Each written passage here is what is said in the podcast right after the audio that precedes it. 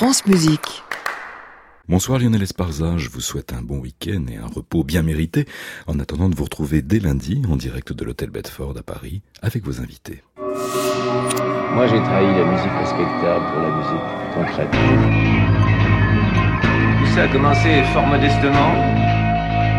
Un incident technique en somme. Tapage nocturne, Bruno Le Thor. France Musique.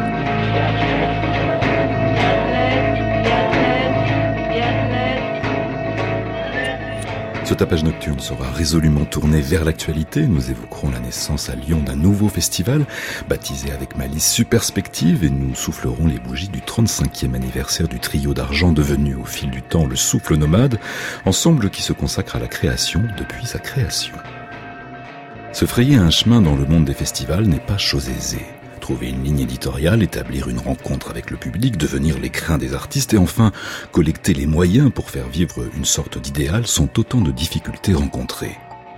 Certains musiciens vont jusqu'au bout de leurs rêves pour offrir de l'inouï à un public. Ainsi en est-il de François Mardy-Rossian et Camille Rona, qui se sont lancés dans cette aventure avec une programmation aux esthétiques larges, allant de Frédéric Chevsky à Moondog en passant par Phil Glass, Alvin Curran, Benjamin Britten, Morton Feldman et Tom Johnson, sans oublier le jazz et un programme consacré aux compositrices françaises. Pour nous parler de cette aventure musicale qui débutera le 20 juin prochain, pour fermer ses portes le 14 juillet, nous avons reçu le directeur artistique de ce drôle d'événement, le pianiste François Mardy-Rossian.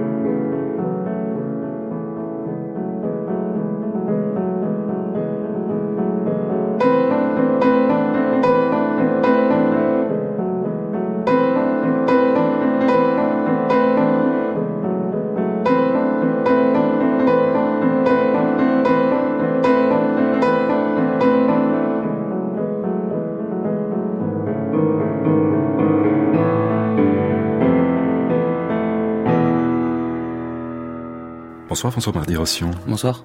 Alors on vous reçoit aujourd'hui pour parler d'un festival qui ouvrira ses portes dans quelques jours, le 20 juin. Un festival baptisé Superspective, un festival de musique contemporaine à Lyon. Quelle est la jeunesse de ce projet? L'amitié. L'amitié entre Camille Rona, philosophe, que je connais depuis le lycée, et moi, pianiste. Et euh, durant cet été, on a, on a été un peu contacté par un, un institut qui était propriétaire d'une très belle maison à Lyon, sur la colline de Fourvière et ils souhaitaient euh, faire vivre cette maison et on a eu l'idée de faire un festival de musique et le consacrer à la musique contemporaine euh, au sens large.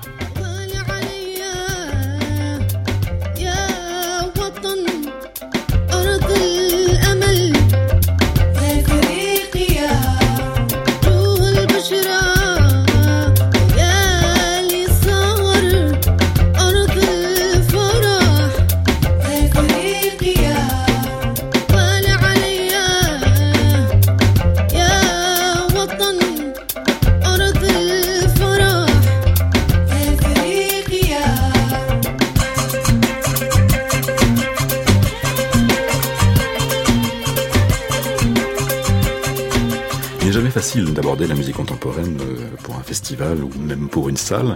Quelle est votre approche, vous? C'est une approche, euh, on va dire, un peu plus plurielle. C'est-à-dire qu'on a voulu comprendre le terme contemporain non pas comme un style, mais comme le, sens propre de ce mot, c'est-à-dire de nos jours. C'est-à-dire que dans notre programmation, on pourra avoir autant de la musique savante dite contemporaine, et on aura aussi du jazz, on aura aussi de l'électro, de la musique du monde, euh, donc on, une acceptation plus large de ce terme.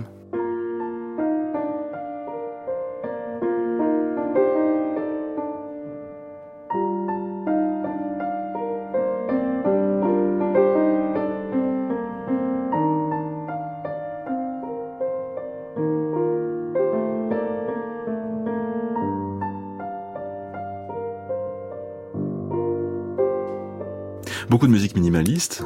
C'est une musique que l'on retrouve à nouveau, qui a eu son de gloire dans les années 80, puis un petit peu disparu. en ce moment, on voit qu'il y a un retour de cette esthétique, je serais presque tenté de dire. Comment vous expliquez ça? Comme chaque musique, il faut aussi du temps pour qu'elle s'installe dans, la tête des gens, dans les oreilles des gens. Et je pense que avec maintenant des compositeurs comme Philippe Glass, Steve Reich, Charles Bopart, qui sont des classiques de la musique euh, dite minimaliste et qui sont encore vivants, on voit aussi apercevoir tout un tas de néo-minimalistes, de jeunes compositeurs euh, comme Nico Muli et tant d'autres, euh, Melenda Libert, un jeune compositeur français qui sera joué au festival, ainsi que Frédéric Lagneau, grand compositeur français minimaliste, qui sera aussi joué.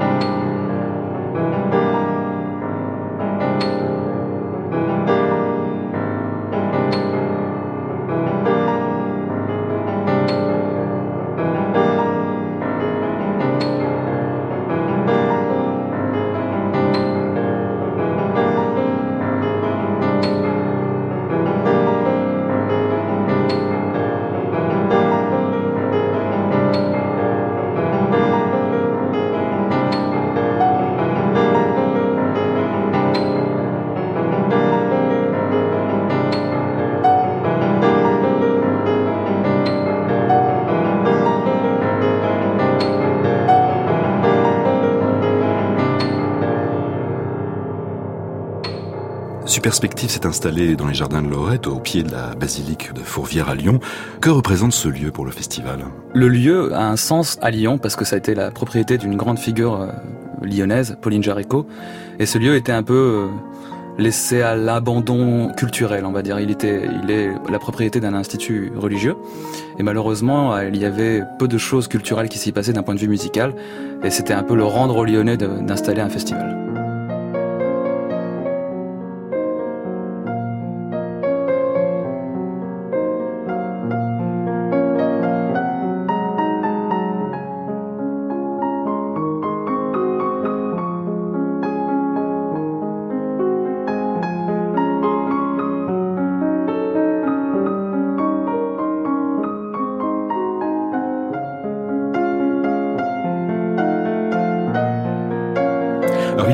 Mais également une carte blanche. Il y aura trois cartes blanches. Une carte blanche à la station Mir, qui est un studio de musique et d'enregistrement. Une carte blanche à Mekix, consacrée à la musique électro. Et une carte blanche au label de Serge Thomasian, Megadisc Classics. On rappelle les dates du festival Du 20 juin au 14 juillet. Merci François Mardi-Rossillon, à bientôt. C'est moi qui vous remercie.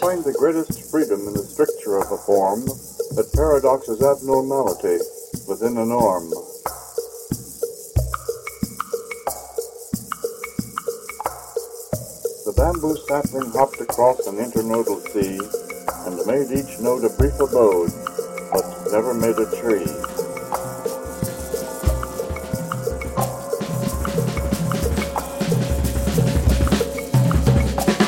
Traditions of the conduct of a gentleman are such that he who cares to study them will surely profit much.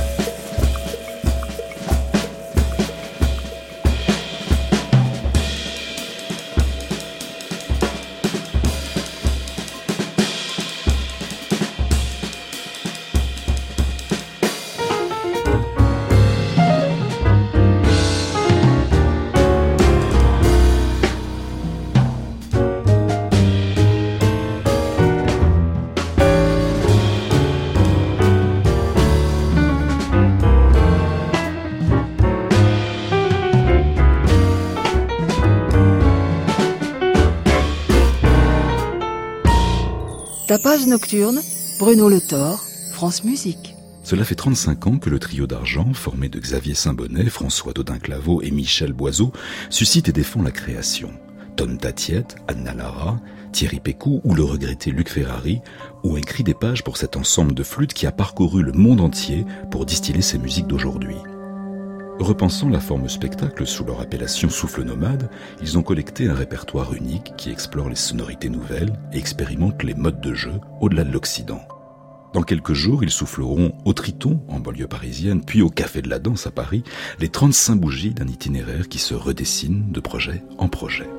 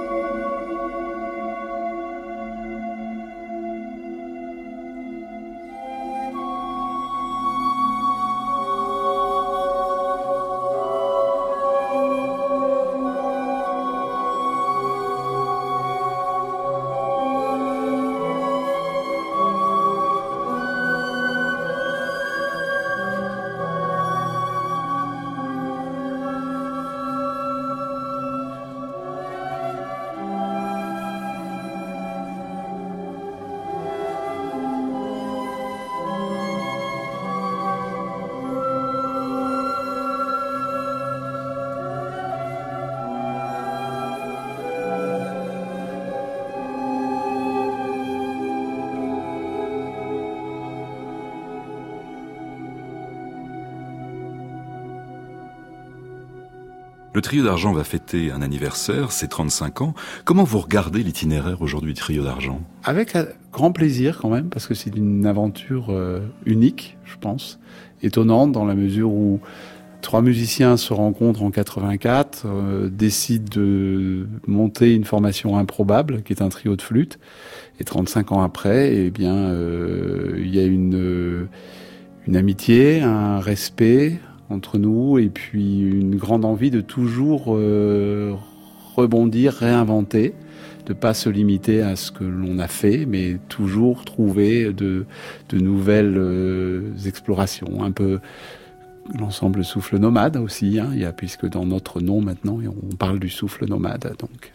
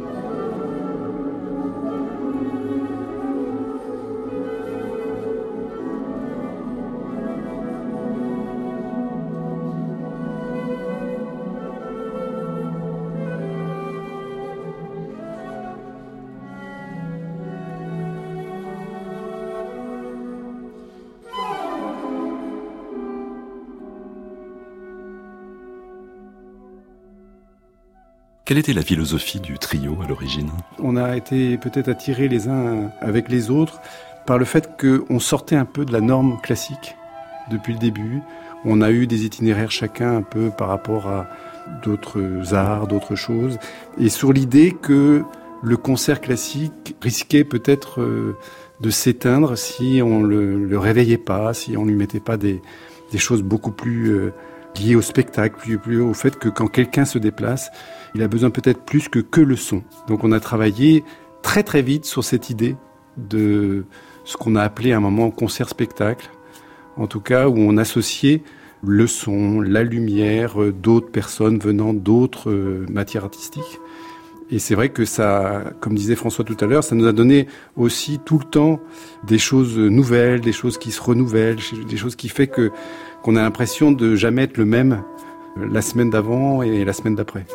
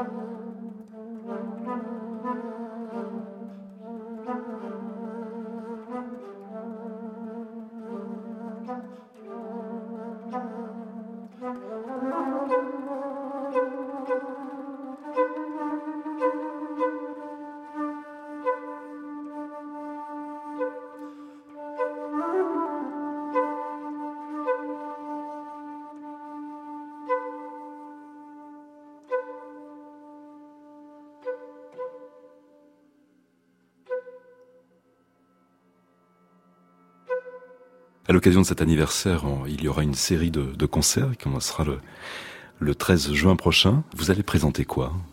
On va présenter trois événements. Le premier, c'est Parole de pas, qui est un opéra-ballet qui a été écrit par François pour euh, trois flûtes donc, tabla et violoncelle baroque, et avec une chanteuse euh, danseuse qui et le résultat est absolument extraordinaire. Nous l'avons donné récemment au Mexique, c'est avec un engouement euh, incroyable.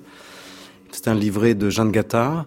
Avec euh, Sabine Novelle, qui est une chanteuse et danseuse, qui a la capacité à la fois de, de, de chanter le baroque ou tout répertoire, mais elle est également danseuse baroque et contemporaine. Elle a travaillé à la fois avec Montalvo et en même temps, elle a travaillé beaucoup avec le, la compagnie L'Éventail. Donc elle a une capacité étonnante.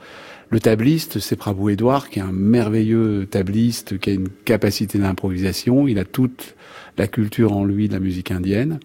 Et il y a un mélange, en fait, dans cet opéra de, de musique baroque, où je lui ai demandé de travailler sur des rythmes euh, de, du raga à l'intérieur de ces rythmes baroques.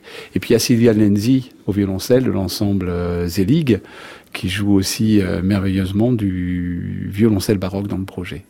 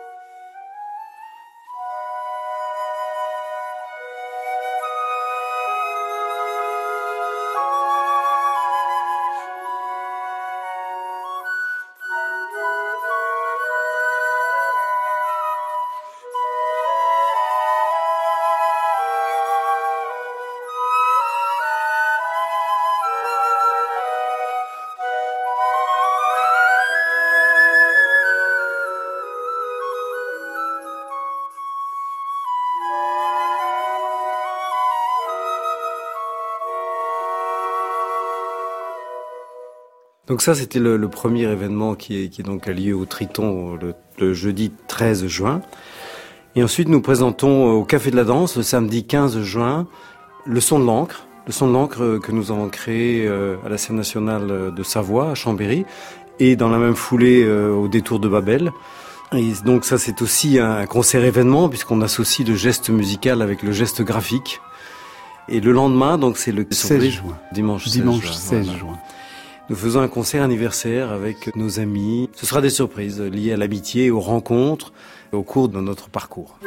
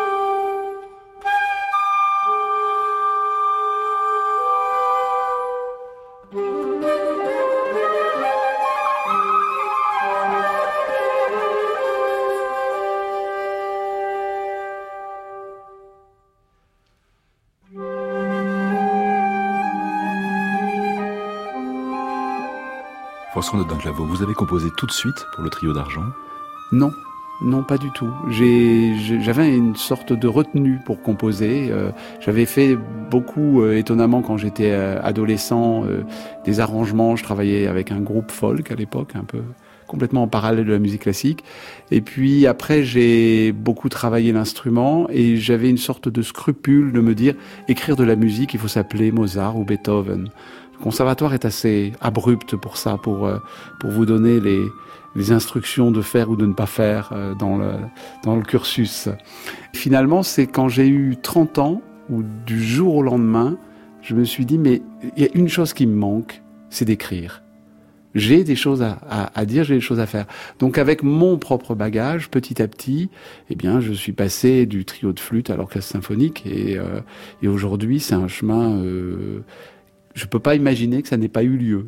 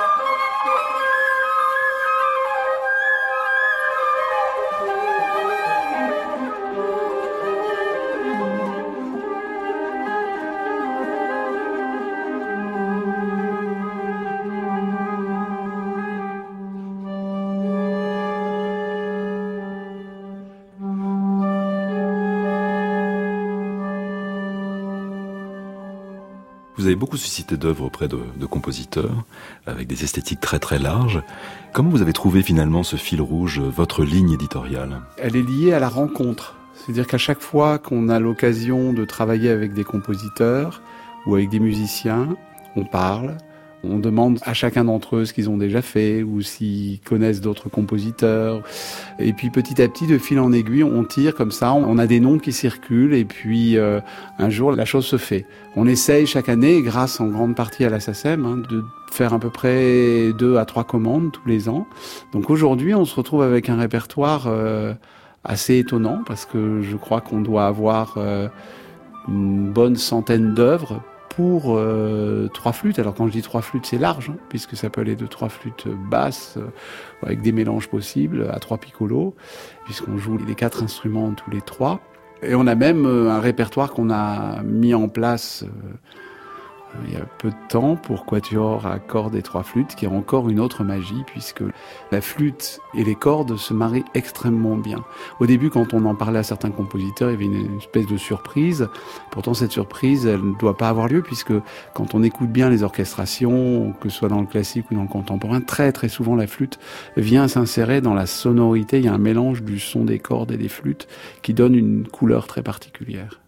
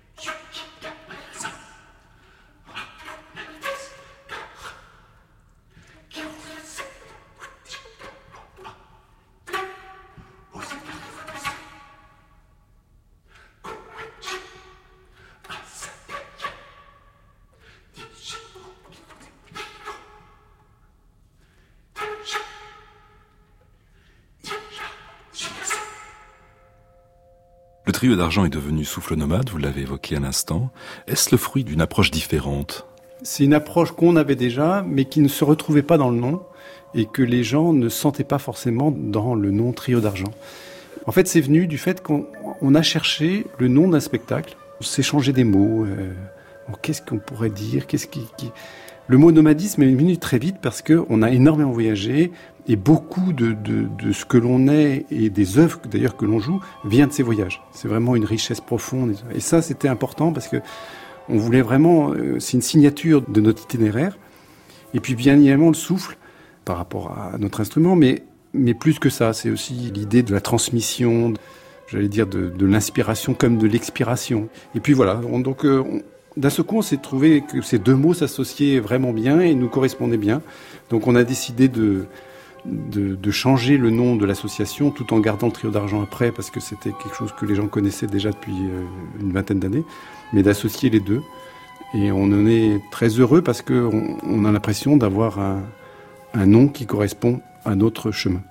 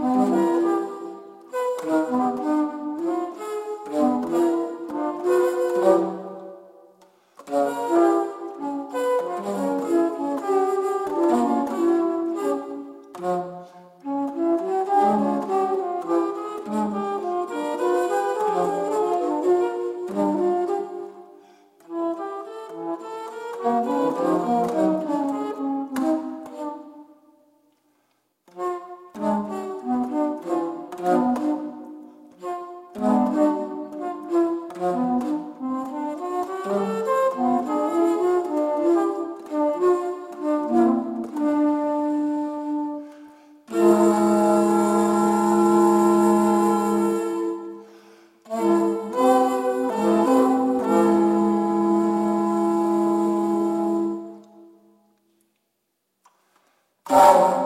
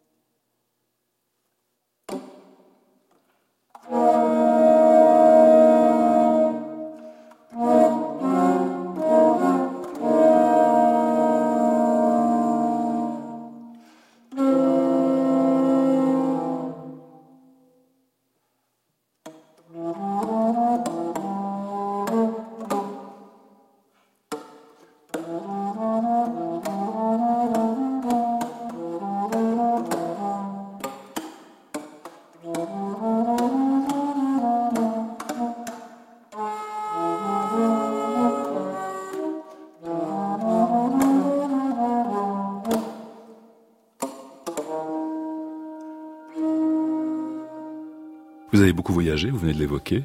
Vous êtes intéressé au, jeu des flûtistes extra-européens?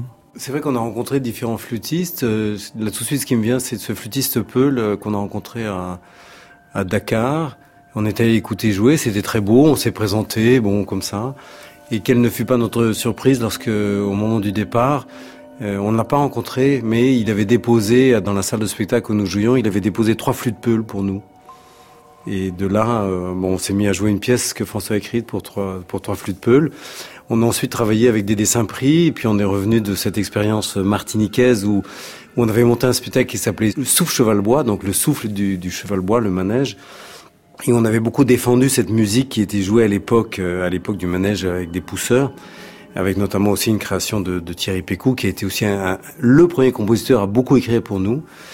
Et on est revenu de là avec trois flûtes en bambou. Au Vietnam, on nous a offert des flûtes euh, traditionnelles vietnamiennes qu'on a accrochées au mur un certain temps, puis qu'après François a décroché en se disant on peut peut-être en faire quelque chose. On est allé en Chine et en Chine, on nous, a offert des flûtes euh, traditionnelles chinoises avec cette fameuse feuille de papier de riz qui donne une résonance absolument incroyable. On a toujours écouté et puis on a toujours approché ces, autres flûtistes pour voir euh, comment ça se passait.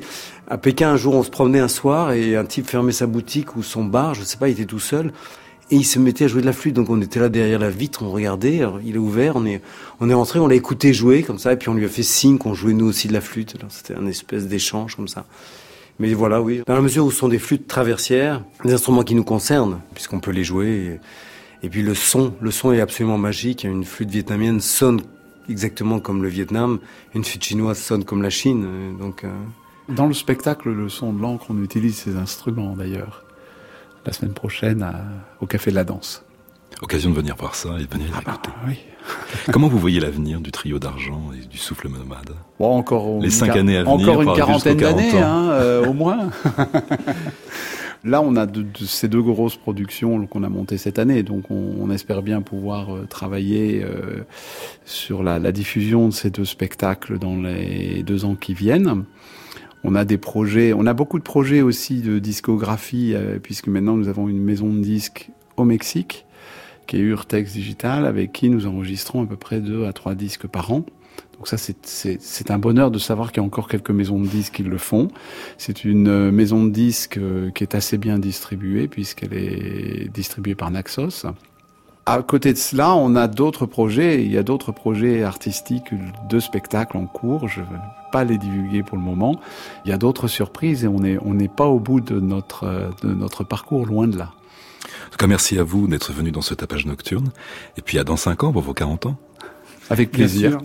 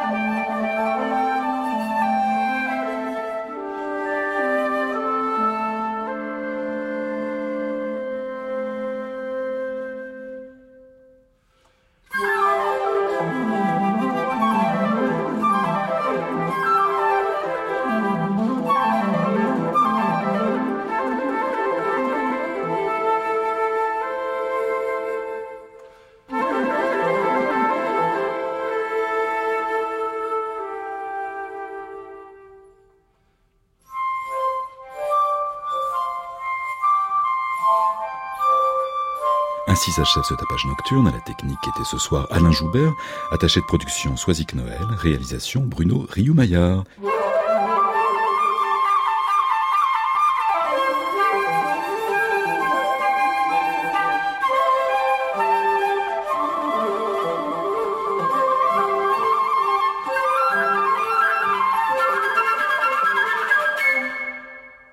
Il est l'heure de retrouver l'émission Création mondiale d'Anne Montaron à réécouter sur francemusique.fr.